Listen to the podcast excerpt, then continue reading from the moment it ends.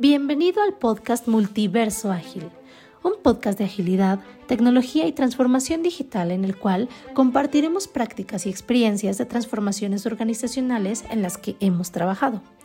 Cada determinado tiempo conversaremos con un experto que permita ampliar tu conocimiento a través de otras experiencias y lo apliques en el día a día de tu trabajo.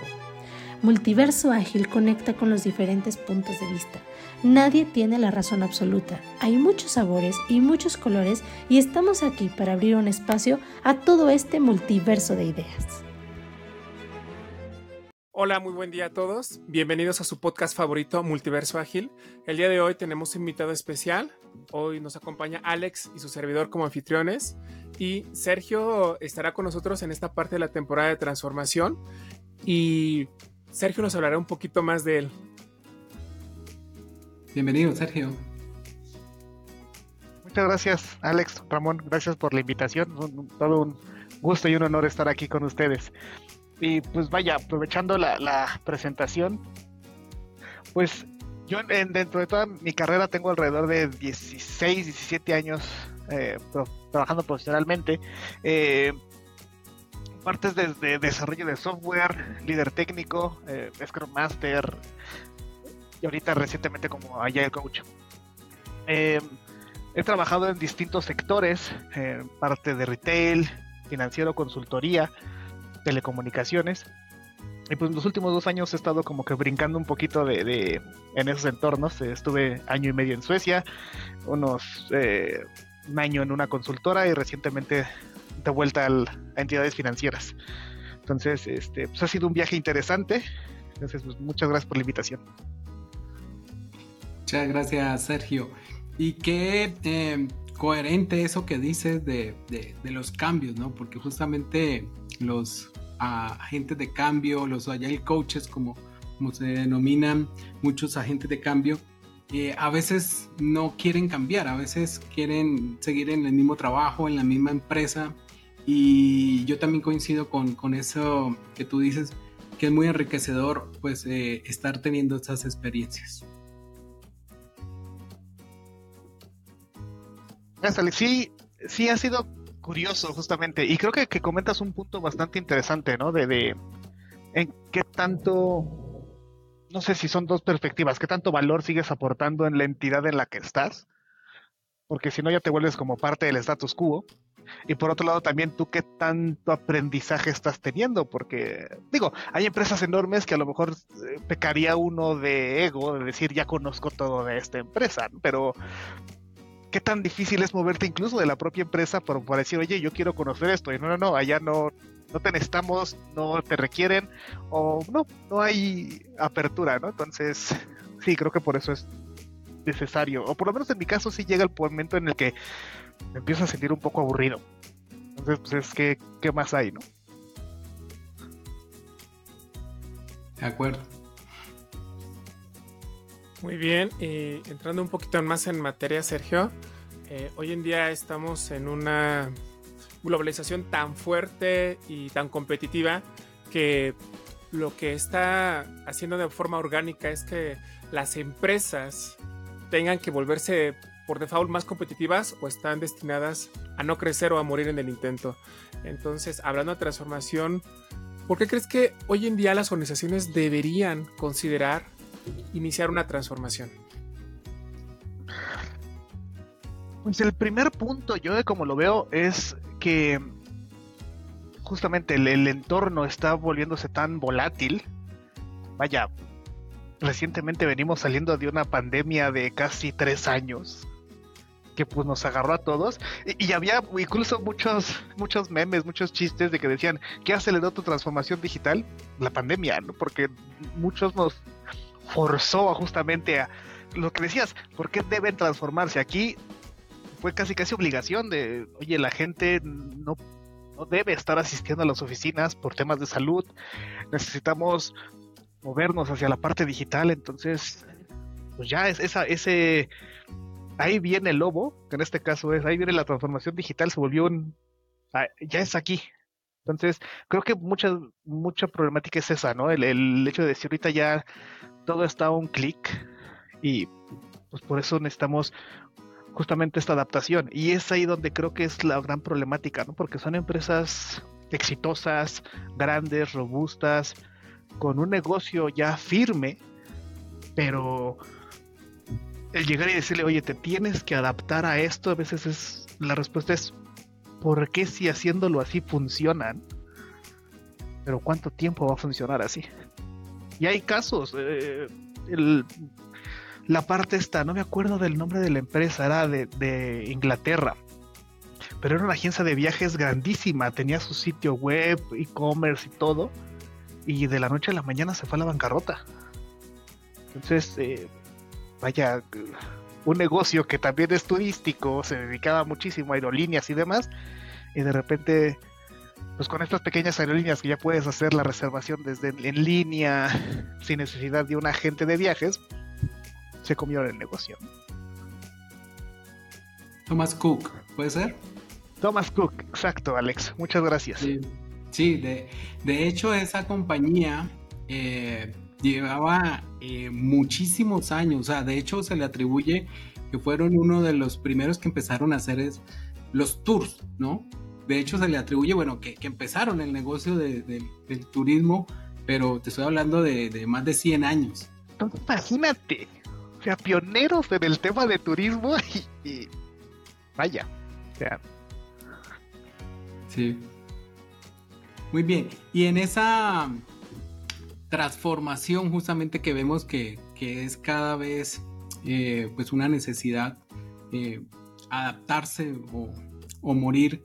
Eh, Sergio, ¿tú cómo has enfocado, cómo llegas allí a, un cliente que, que, te pide, que te llama y te dice, oye Sergio, ven, ayúdanos a transformarnos, a adaptarnos pues a, a toda esta nueva normalidad, a toda esta disrupción que, estamos viendo eh, en lo digital? ¿Cómo, ¿Cuáles son esos primeros pasos?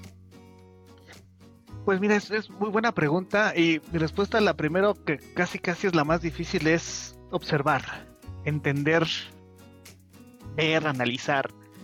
Sobre todo porque en la mayoría de las empresas que he asistido ya tienen un plan marcado. Entonces a veces es, bueno, ok, ya veo el plan, este es lo que de alguna forma has planeado, pero quiero entender por qué. Porque la mayoría de las ocasiones es el plan no tiene nada que ver con la realidad.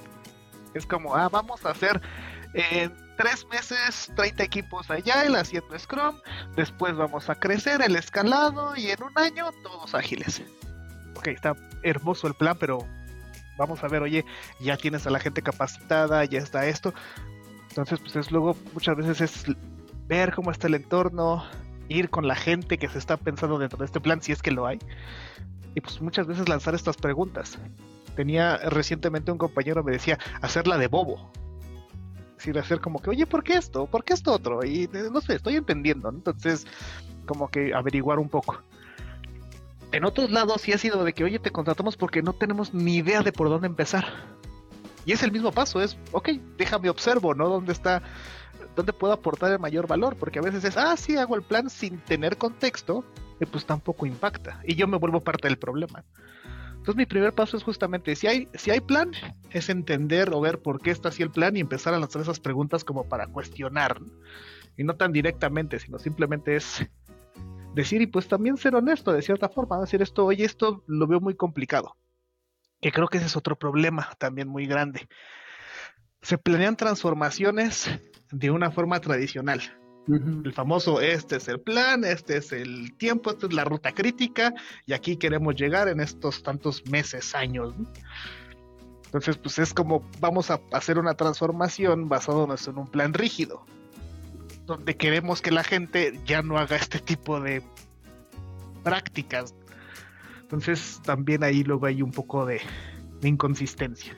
Entonces también es como que censar un poco y lanzar esas pequeñas preguntas para tratar de cambiar un poquito. A veces se puede, a veces casi casi los primeros tres meses, seis meses es como para adaptar el plan a lo que se está viendo. ¿no? Y justo sobre ese tenor, Sergio, que bien acabas de decir, eh, cuando igual una organización te da la confianza, la confianza de ayudarlos a transformar, con ese tema de agilidad y te dicen por dónde comienzo. Eh, sabemos que la fórmula, no hay una fórmula exacta que llega y te diga voy a empezar por aquí, ese es el punto uno, el punto dos. Eh, hago estas prácticas, estas capacitaciones y, esto ya se coció. La realidad es que cuando llegamos a una organización tenemos que entender cómo está esa organización, cuál es su objetivo, cuál es su propósito para entonces sí co-crear con ellos, creo que esa es la palabra, ¿no? Co-crear con ellos esta estrategia que nos haga sentido a todos y que le vaya generando valor a la organización. Y sobre ese tenor, muchas veces eh, algunos piensan que la fórmula o el secreto o el resultado está en dame un playbook, Sergio, por favor, me lo creas y yo lo implemento y ya soy ágil el día de mañana. ¿Qué piensas o qué, qué, le podrías decir a esas personas que, están buscando conseguirse un playbook o las organizaciones, un modelo operativo que van a adaptar a su organización y que creen que le va a funcionar? ¿Qué nos podrías eh, comentar al respecto, Sergio?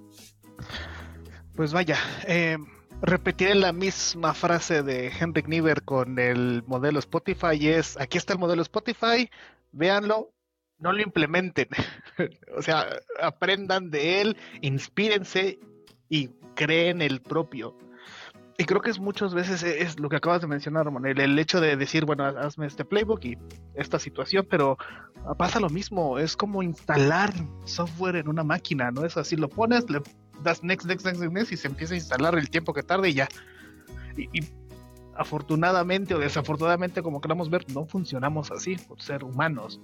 Entonces, eh, el primer punto en el que tú dices, esta es la versión 1 del playbook, ahí deja de ser útil porque ya algo ya debe haber cambiado en el entorno. Entonces, aparte de que puede servir como una guía, ¿no? Para esta gente nueva del onboarding, los que se van subiendo de cómo estamos trabajando si es que ya hay algo hecho, si esto es de inicio, pues va a ser aquí está donde queremos llegar, qué tenemos que afinar para llegar aquí. Y mientras más robusto el playbook, mayor trabajo de afinación vamos a tener. Entonces es un estira y afloja sin fin de cierta forma, porque lo construyes totalmente robusto al detalle más íntimo de comportamientos de las personas, roles, responsabilidades, fechas, horarios y demás. Pero tú estás aquí a donde se quiere llevar el playbook y la realidad es que estás aquí. Entonces todo este tramo de transformación es muy pesado. Entonces si estamos aquí, pequeños pasitos. Oye, primero vamos a hacer que la gente empiece a juntarse, ¿no? A cuestionar, a proponer, a hacer. Ok, ya vimos que aquí se tienen que juntar un equipo multifuncional y a lo mejor no tanto cambiar, pero creo que ya diste un pasito, ¿no? que ya quieres que toda la organización se transforme, se capacite, es demasiado. Y pues e, el tiempo empieza a estresar un poco al, comité directivo, a los sponsors, decir, oye, ¿por qué no vemos nada de donde queremos llegar? Es que es muy tardado. En cambio aquí pequeños pasitos, ¡eh! Ya nos juntamos, bravo. ¡eh! Ya hicimos un pequeño daily, ¡eh! Ya hicimos un sprint review, ¡eh! Pues bueno, ya vas avanzando poco a poquito. De acuerdo, de acuerdo. Y justamente allí vamos llegando a otro tema también que es fundamental eh, en estas transformaciones. Y justamente eh, la relación o la gestión de todos esos stakeholders, esos interesados, de esos líderes que eh, están a veces pues patrocinando estas iniciativas y que tienen unas expectativas acerca de, pues, de este cambio, de esta transformación. Eh, sabemos también pues, que existen diferentes formas de, abordar ese trabajo con, estos eh, líderes, pero allí eh, en tu experiencia, Sergio, ¿cómo has gestionado justamente la transformación con esos líderes? ¿Cómo conectamos también pues lo que se está haciendo a nivel de equipos, a nivel de equipos, de equipos, con eh, esas expectativas de, esta capa de liderazgo y cómo acompañar también a estos líderes para que efectivamente vengan a apoyar a, esta transformación. Es muy importante, Alex, lo que mencionas, porque em, justamente parece que están desconectados. Y en mi experiencia, un poco es a este nivel, a estos directivos, es difícil llevarle los problemas. porque pareciera que es a ellos, no, no los toques, no los ensucies, acá se resuelve aquí, nada más las, las cerezas del pastel allá arriba. Y creo que ese es el primer punto que hay que modificar, y yo es un poco la conversación que llevo en decir, te voy a causar yo un poco de ruido porque te voy a traer problemas, con propuestas de soluciones, pero sí con problemas, para que tú nos digas, o una de dos, o no sabía esto, o dos, ya lo sabía, pero no he encontrado la solución, por eso aquí está la propuesta. Entonces, recientemente tuve justo una experiencia en donde cuando tuve el primer acercamiento sobre esto de la transformación y estos roles, estamos empoderamiento y demás, y el, el que era el director de esta área, así lo tenía con él en la sesión. Si lo tuve cinco minutos ahí como para decir yo que a mí que me necesitas, fue mucho. Entonces empezamos a trabajar con el equipo, yo tenía reuniones con él para decirle, oye, pues esto es lo que estamos, estos hemos encontrado y demás. Y en, luego de a lo mejor unos cuatro meses más o menos estar trabajando con el equipo, mostrarle un poco el pad que habíamos trabajado, lo que habíamos hecho, un poco los resultados, que más que, oye, ya disminuimos el tiempo, oye, ya era oye, ya la gente está colaborando y hemos encontrado estas fricciones, hemos encontrado esta situación, hay gente que no tiene el perfil, o sea, muchos hallazgos. Y entonces me decía, híjole, creo que, que, estaba muy desconectado, necesito involucrarme más, oye, necesitamos a alguien de esta área. Y ahí fue cuando justamente le dije, piensa cómo estábamos hace cuatro meses contigo ahorita. Antes esto era lo que menos te importaba de tu agenda y ahora aquí casi casi no te quito de encima porque me pides cómo van, qué están haciendo, muéstrame algo así. Entonces mira cómo tú también te has estado pues interesando un poco en estos temas. Tal vez no has visto un poco el valor de esto en cuanto a lo mejor temas económicos, resultados y demás, pero has visto que la gente al involucrarse sale a flote estos problemas, estas necesidades que antes no veías o no te transmitían. Llámalo por miedo, eh, indiferencia o algo por el estilo, pero ahora hay un poco de pasión en lo que se está haciendo que ya te está llegando a ti. Entonces, eso también es un poco el cambio. El aprendizaje creo que se minimiza mucho como, como valor, de que algo está, es valioso aquí, y, lo minimizamos a todo esto, y ok, está perfecto. El famoso show me the money, ¿no? Entonces, pero es un paso para llegar allá, y en cuatro meses yo era lo que le decía, esperemos en seis meses lograr algo algo de salir a producción, de entregar algo, reducir tiempos, lo que buscabas como objetivos. Pero fíjate que dentro de los objetivos había mayor colaboración y también profesionalizar el trabajo que hacíamos, porque los perfiles que tenía él lo veía como muy juniors. Entonces algo que estamos logrando es justamente eso, y que también están como objetivos. Entonces creo que esa es parte importante de nuestro rol también, el sensibilizar un poco y pues, de cierta forma estarles ahí tocando las costillas como para decir qué, necesitas, ¿no? Que hacerlos voltear hasta que ellos solitos se interesen. De acuerdo, de acuerdo. Allí justamente en, eso que planteas, Sergio, eh, yo también he encontrado justamente como una gran dicotomía, ¿no? A veces eh, la capa de liderazgo cree que el problema es en los equipos. Y a veces los equipos pues creen que el problema es el liderazgo. Entonces eh, hay una gran dicotomía ahí y a veces pues generalmente no es eh, blanco o en negro, ¿no? A veces también hay escalas de grises. Pero justamente eso que dices, eh, necesitamos acercarlos, mejorar esa comunicación y dar transparencia justamente a, a todas esas problemáticas, a todas esas oportunidades que pueden aparecer allí entre estos dos y empezar a colaborar también, como dicen, ¿no? A, activar esos mecanismos de colaboración y de comunicación que son importantes para, para empezar eh, a ver eh, el cambio. Y eso no va a suceder pues hasta que no acerquemos a las diferentes partes y no se sensibilicen cada uno pues de, de su papel. Sí, correcto.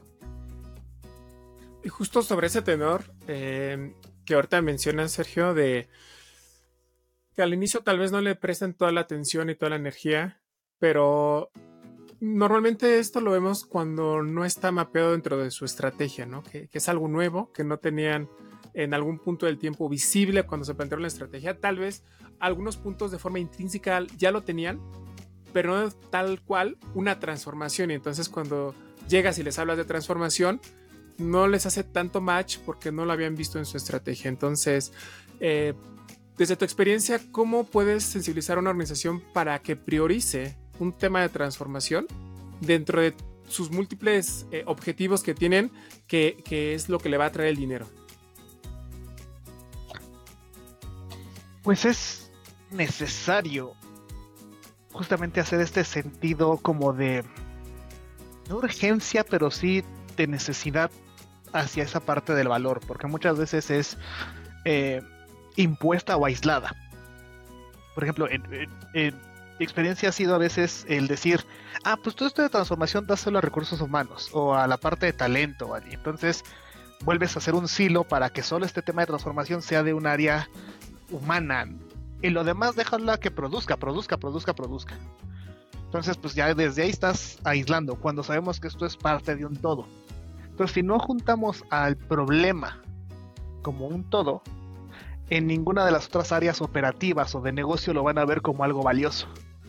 Entonces, lo primero es justo ver, ver de qué forma, porque vaya, hay dinámicas, ejercicios, talleres y demás para que este comité directivo entienda, oye, viene este problema, viene esta oportunidad de las aperturas digitales, inteligencia artificial, lo que quieras.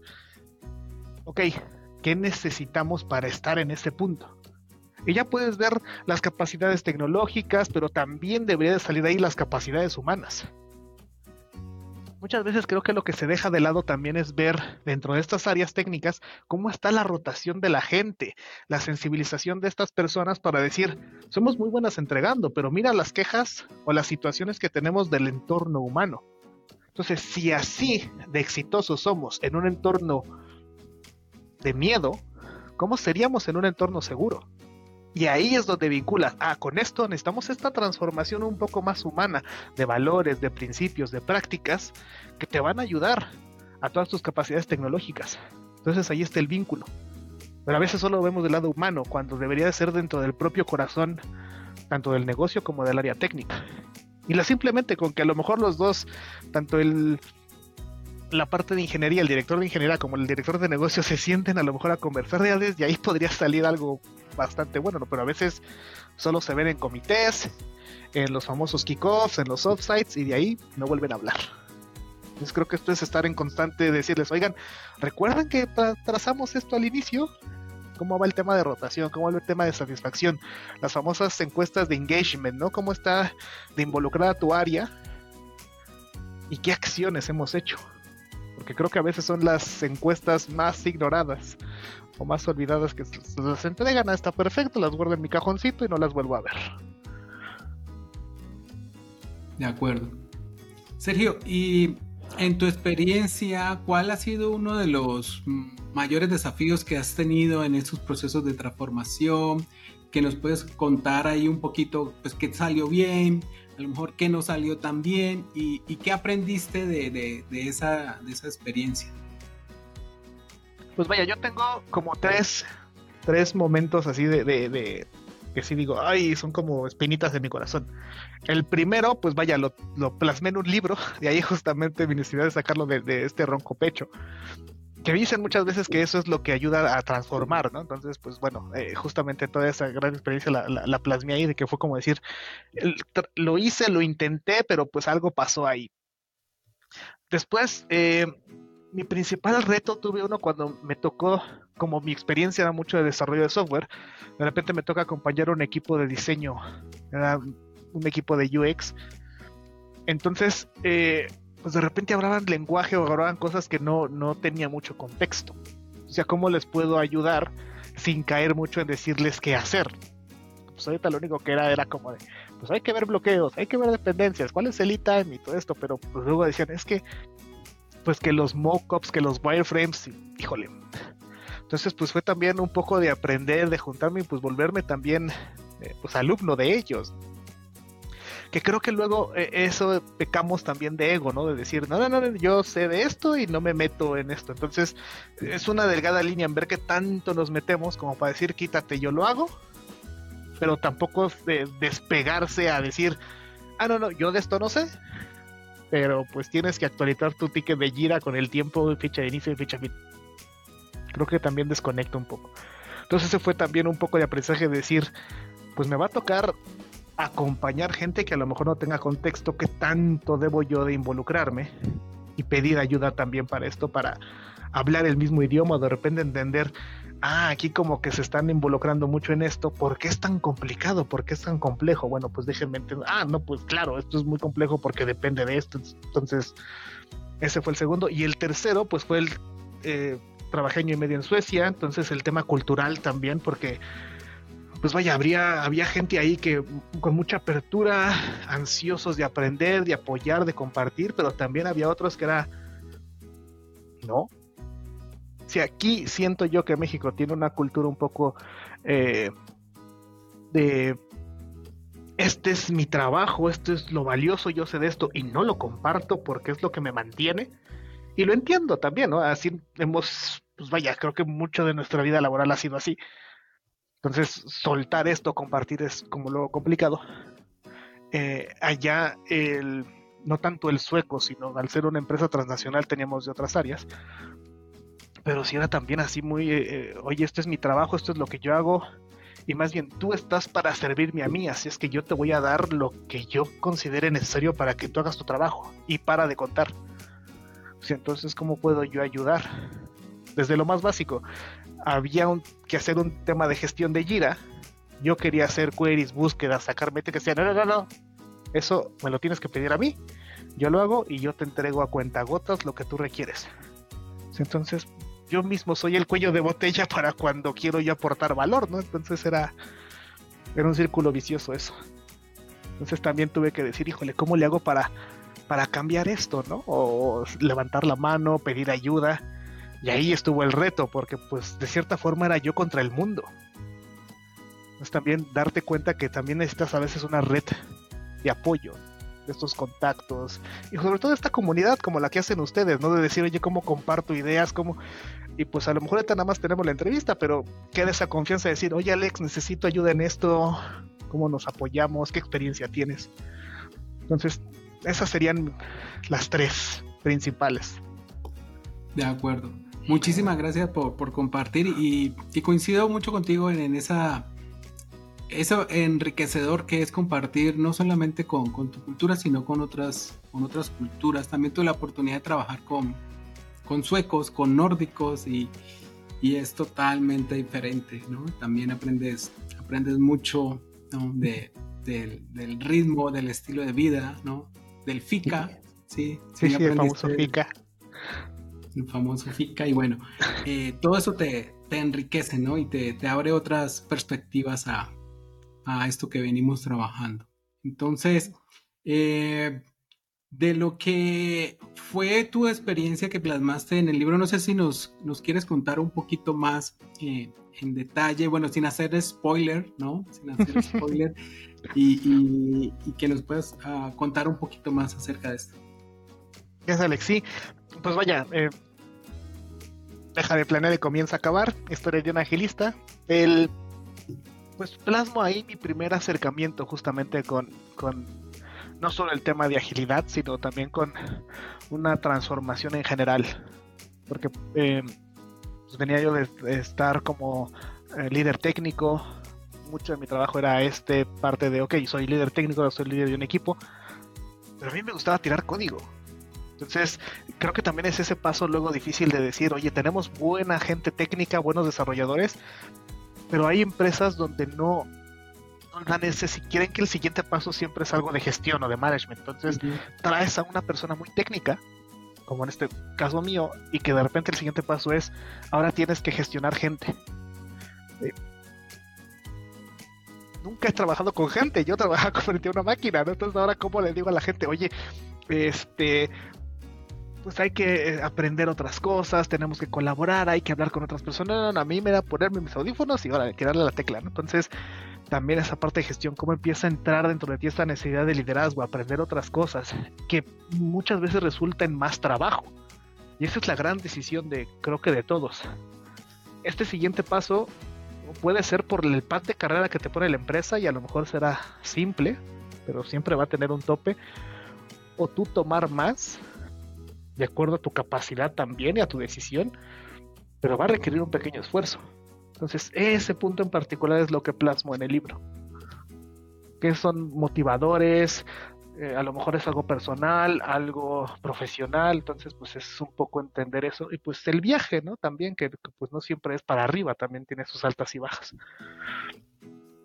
Buenísimo, entonces bueno, ahí ya queda la expectativa para que eh, consigan el libro, para que lo lean y, ya bueno, ya entendemos un poquito más por, por, qué tenemos que leer este libro. ¿Dónde lo pueden conseguir? ¿Dónde, dónde está disponible, Sergio? Está disponible en Amazon, eh, tanto en físico como en digital, y en las librerías del sótano. Y hay varias aquí en Ciudad de México. También está disponible en extranjero. Recientemente, hace un mes, uh, salió, hice la versión en inglés. Entonces, este, pues vaya, por si tenemos amigos o compañeros que de Estados Unidos que quieren practicar un poco el inglés, pues también puede servir. Muy bien, muchas gracias por compartir eh, a través de un libro toda la experiencia que, que has eh, podido capturar ahí. Y hablando un poquito justo de lo que mencionabas de, de, las, de las culturas en donde las personas eh, no colaboran porque sienten que pierden el poder o el trabajo inclusive, tristemente así es. Desde tu perspectiva, ¿crees que o qué tanto influye la cultura organizacional en donde al no existir un ambiente de confianza, una cultura de crecimiento, que donde fomenten una cultura de compartir sin temor a que te van a quitar tu trabajo, eh, ¿qué tanto de su experiencia, qué tanto influye una cultura más abierta que fomente y que premie ese tipo de comportamientos en lugar de que al primer movimiento donde ve que una persona no es ya tan útil, la quita, ¿no? Porque eso influye mucho en probablemente vean que alguien más lo hace mejor que yo y me van a quitar, ¿no? Entonces, desde tu experiencia y perspectiva, ¿qué tanto influye y cómo debería de influir realmente una cultura organizacional para que las personas realmente sean más abiertas y estén dispuestas a colaborar? Muy buena pregunta, Ramón. Y aquí el primer punto es eh, hablar en, en totalitarias, por así decirlo, en que es o es de esta forma y no la otra, porque la otra no funciona y esto siempre va a funcionar, creo que también ahí hay una muy buena área de oportunidad, porque a lo mejor hay roles, a lo mejor sí hay eh, ciertas áreas donde sí sea un poco valioso el decir este es mi rol, este es mi responsabilidad, de aquí no me muevo, por así decirlo. A lo mejor eh, áreas de seguridad o temas como de una línea de manufactura donde mi único trabajo es apretar un botón y yo soy el que tiene que apretar el botón y a lo mejor el único que es es el de mi siguiente turno y ahí nos vamos rotando. Pero creo que es un trabajo muy repetitivo donde el expertise crece dentro de ti y se va maximizando hasta el punto en el que ya pues ya no puedes crecer más allá hasta que te toca a lo mejor otro proceso repetitivo, pero justamente es eso, es entender un poco el contexto para decir, aquí sí funciona esta forma, porque es algo repetitivo, no tan creativo. Pero creo que son contadas los negocios, o por lo menos en donde nos buscan, es mucho trabajo creativo, mucho trabajo de conocimiento, mucho trabajo de colaboración. Entonces ahí tener este pensamiento lleva justamente al famoso rol del superhéroe, donde te necesitan a ti los 24/7. Por, no compartir, pues la desventaja es, tienes que estar ahí, tienes que estar presente y ok, te vuelves indispensable porque también, por lo menos en experiencia, ha habido empresas que toman la decisión de decir, ¿qué nos va a doler más? ¿Seguirlo manteniendo porque es el experto? ¿O somos capaces de capacitar a otra persona y darle las gracias? Y vaya, normalmente toman la segunda opción, decir, necesitamos a lo mejor rotar este rol porque esto ya se está volviendo incluso un riesgo de tener una persona que sea el único que lo, que lo mueve.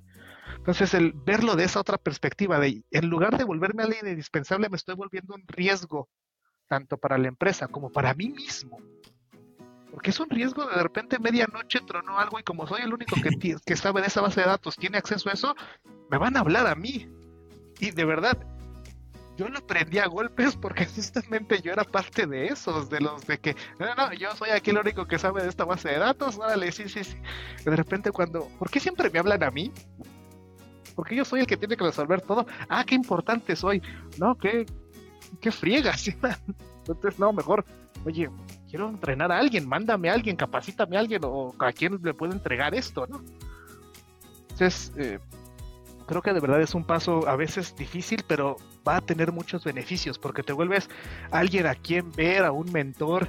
Y vaya, muchas películas que inspiran, muchos libros que inspiran, por lo menos de los que he leído, he visto, ninguno te dice, sí, mientras más celoso seas de tu conocimiento, mejor vas a ser. No he visto algo que diga eso. De acuerdo. Y, justo ahí para, para conectar, Sergio, eh, de, todo ese conocimiento que, tienes.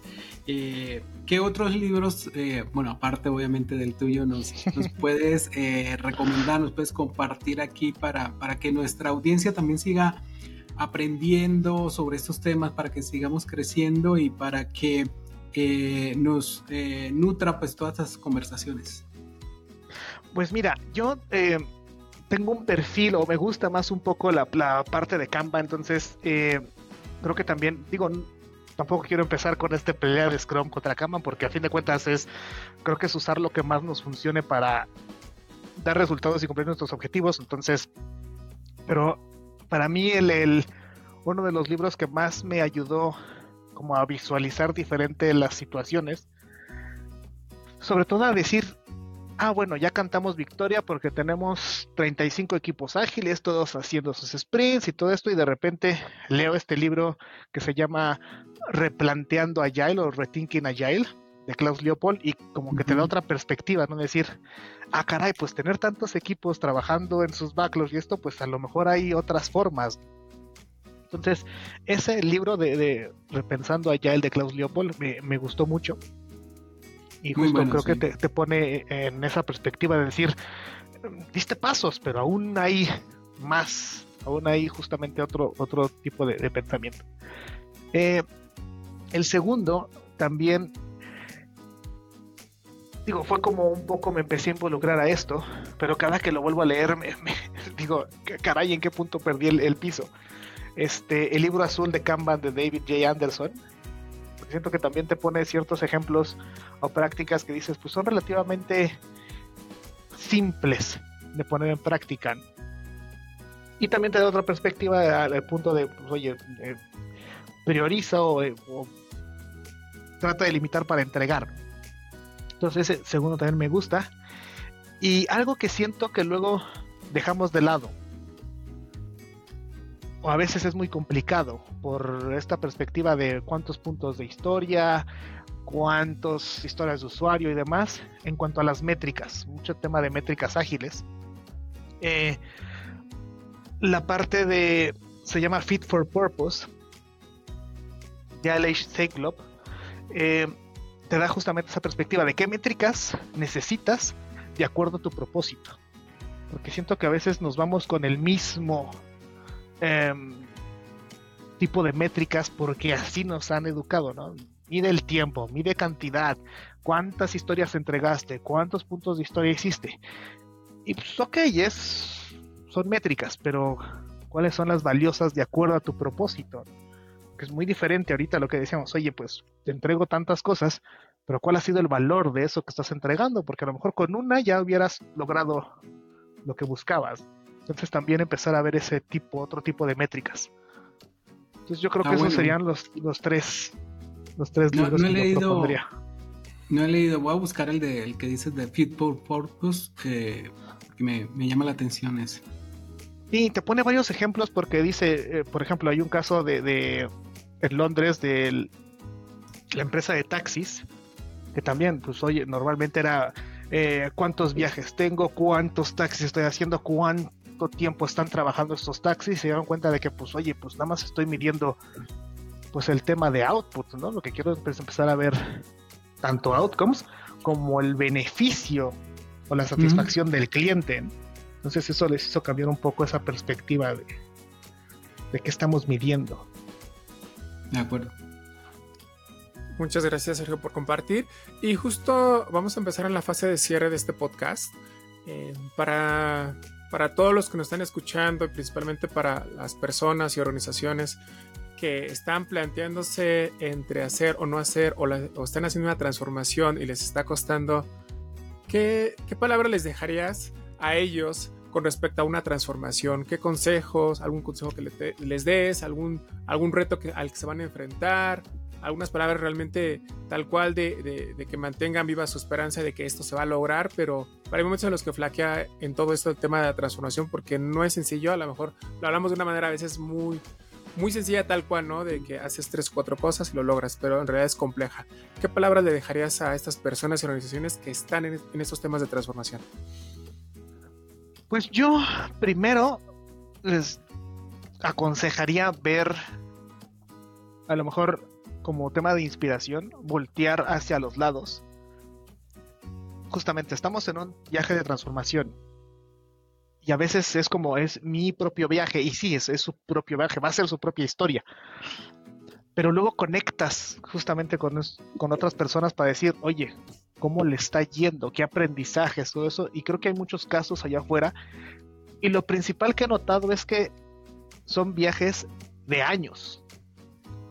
Pues hay muchas empresas que en la actualidad tienen 10, 12, 15 años en su viaje de transformación y siguen sin cantar victoria. Al contrario, es como, ya me regresé dos, tres pasitos, ¿no? Ahora tengo que volver a... Entonces, eso como para decir, esto no es de la noche a la mañana, es una carrera de fondo, es un maratón, es un Ultraman, un Ironman de distancia, Entonces, sigan firmes, esto eh, más de velocidad es de constancia, ¿no? Consistencia. Y el segundo punto es justamente eso, es en ciertos puntos hacer estas pausas para voltear atrás y ver qué aprendizajes hay, qué cambios hay, y de ahí volver a replantear porque seguramente si ahorita a lo mejor hay empresas que traen seis meses, un año, cinco años, pues creo que a todos nos gusta de cierta forma, por eso mucha de la nostalgia vende, ¿no? Voltear hacia atrás y ver dónde estábamos hace tiempo, qué estamos haciendo ahorita y pues, otra vez replantear hacia dónde vamos. Si la meta sigue siendo la misma, pues ok, vamos bien. O no, pero pues podemos seguir. De acuerdo. Pues muchas gracias Sergio por, por acompañarnos en este episodio, por compartirnos todos tus conocimientos y experiencias. Y esperamos también mm, que en unos próximos oh, episodios nos puedan acompañar. Si nos puedes compartir también en dónde te pueden encontrar tus, tus redes sociales eh, para que eh, estén en contacto allí contigo. Claro, muchas gracias. Sí, yo encantado de ahora sí que eh, de estar cuando me inviten, de poder compartir también. Es luego complicado los horarios, pero pues vaya, nos adaptamos. Sobre redes sociales, donde más comparto es normalmente en LinkedIn. Entonces me pueden encontrar ahí con mi nombre, Sergio Enrique Zamora Rubio. Tengo un blog, pero con la salida de mi libro le empecé a dedicar más tiempo al libro. Entonces, pues vaya, sí fue un. Pero pues también ahí me encuentran con con mi nombre, con Sergio Enrique Zamora Rubio. Entonces es donde normalmente estoy más activo. Pero igual también, tanto en LinkedIn como en, la parte del blog, pueden dejarme un mensajito y todo, pues acordamos algo. Muchas gracias, Sergio. Eh, vamos a compartirlo eh, aquí para que aparezca aquí en un, en un banner, eh, tus redes sociales. Y bueno, a nuestros eh, escuchas también recordarles que estamos en YouTube, estamos en Spotify, estamos en Apple Podcasts, en Google Podcasts y en muchas otras plataformas de podcast. También para que nos sigan en, redes sociales, compartan y comenten, nos den eh, su feedback, también es muy importante que nos comenten eh, qué otros temas también quieren eh, que traigamos aquí a este podcast. Y pues nada, muchas gracias eh, de nuevo Sergio, Ramón, hasta una próxima oportunidad. Muchas gracias y no olviden de seguirnos. Gracias. Hasta luego, muchas gracias.